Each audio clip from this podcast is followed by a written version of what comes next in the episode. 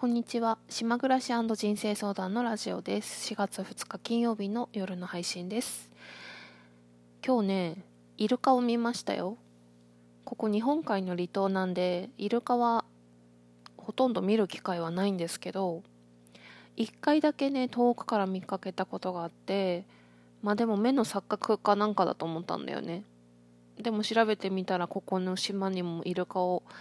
来る時があるって聞いてで今日ね職場に電話があってイルカが来てるよっていう電話があってうん。それで見に行ったんです。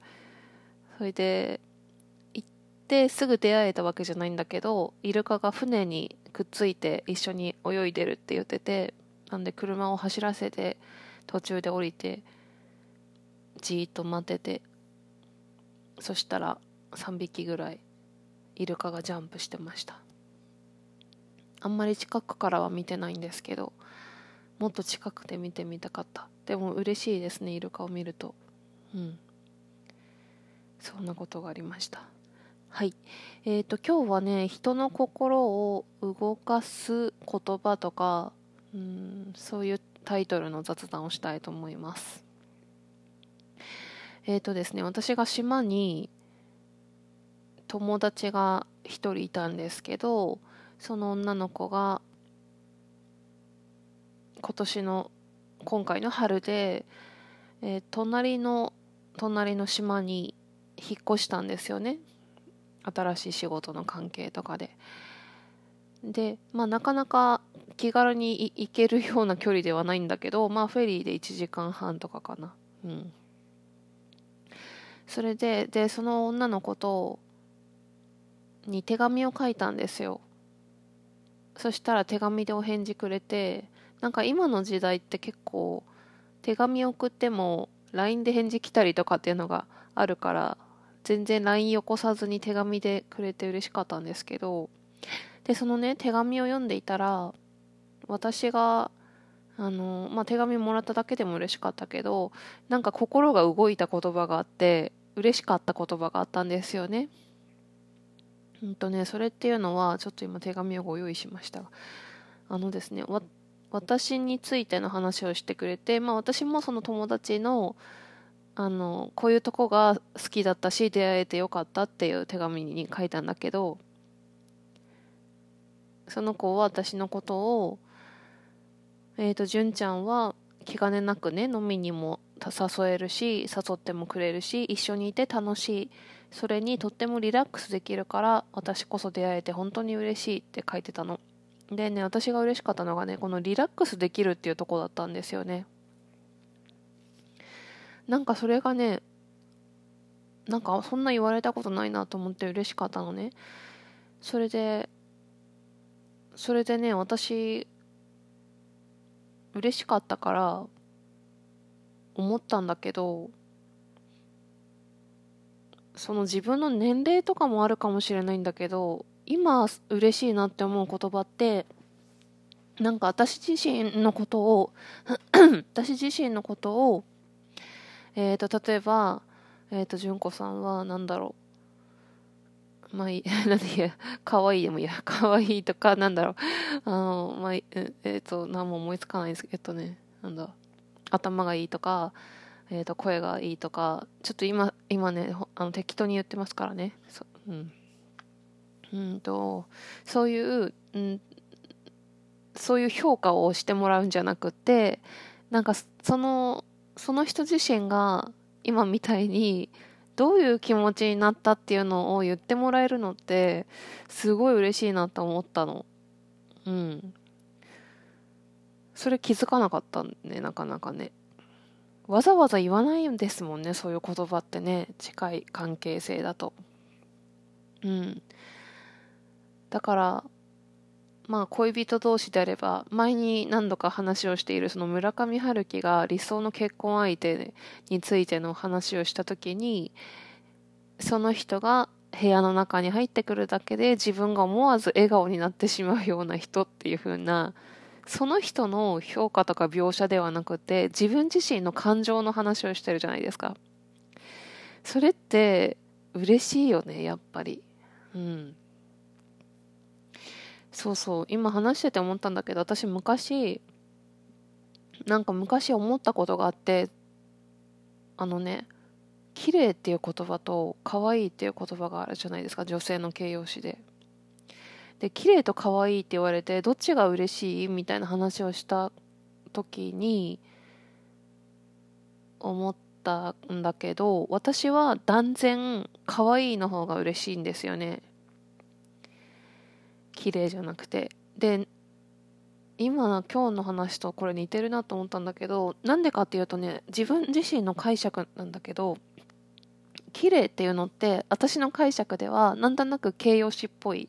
形容詞だなと思ってるんだけどまあ可愛いもさ形容詞って言えば形容詞なんだけど可愛いっていうのって感情が入ってるじゃないですか自分の。例えば可愛い犬とか猫を見て可愛いなって思うのって可愛いっていう気持ちが入ってるんだよね。で、綺麗だなっていうのも、まあ、感情が入ってるといえば入ってるんだけど、どっちかっていうと私の感覚では形容詞だなと思ってるのね。だから、可愛いって言われたら、あ、そういうふうに思ってくれてるっていうことだから嬉しいって思ったのかなって、そういえばそんなことがあったありましたね。うん。そうですよね。そうですよねっていうかどうですか？うん。はい。まあだからまあだから何なのっていう話なんだけどだからねそのまあ誰かあんまり今の話をまあテクニックとして使うっていうことはなくてもいいと思うけどあの恋愛関係とかでこれから誰かになんかちょっとずつ思いを伝えていきたいとかこの人とうまく関係性を築いていきたいとかなんか感謝の気持ちを伝えたいっていう時はまあそれは職場の部下とか同僚とか上司とかでもいいと思うし取引先でもいいと思うしなんか自分の気持ちを伝えるっていうのがやっぱりいいよねなんかうん例えば誰々さんはいつも仕事がを丁寧にしてくれますよねっていうだけじゃなくて丁寧にしてくれてすごく嬉しいですとかすごく助かってますとかうん。そんな風に伝えるといいよね。うん。なんかこの私のラジオはあの聞いてらっしゃる方の人数はあの多くないんですけどえっと若い男性の方が何人か聞いてくれてるみたいなのでどなたかはわからないんですけどなんかポッドキャストの分析で出てきたんですけどあの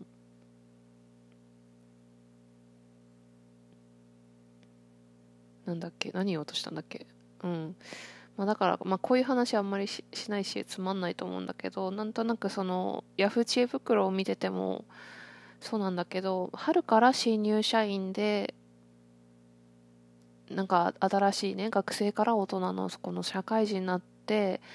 いろいろと学生時代では通用しなかった、まあ、常識とかねいろんなことがあって大変とか心配になってるっていう人たちがいっぱいいるんですけど結構その思いを伝えるというところの中でうんとね嬉しいですっていう言葉って結構使えるんですよね仕事で。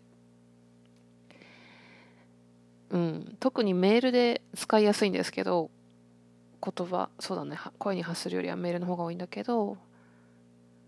何か相手にお願いをしたい時とかに何々をしてください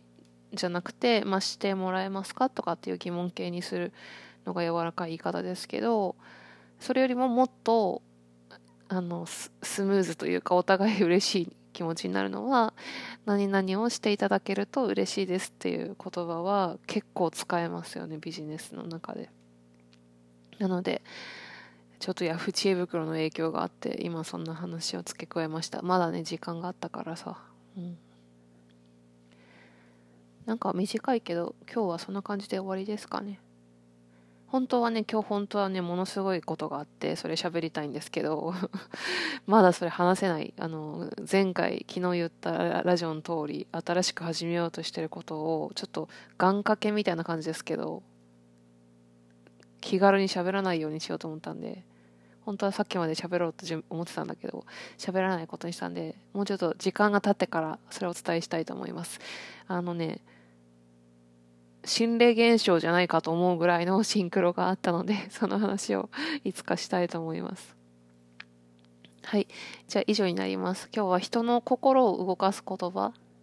自分が嬉しかったっていう言葉で、まあ、私自身への評価とか形容ではなくて、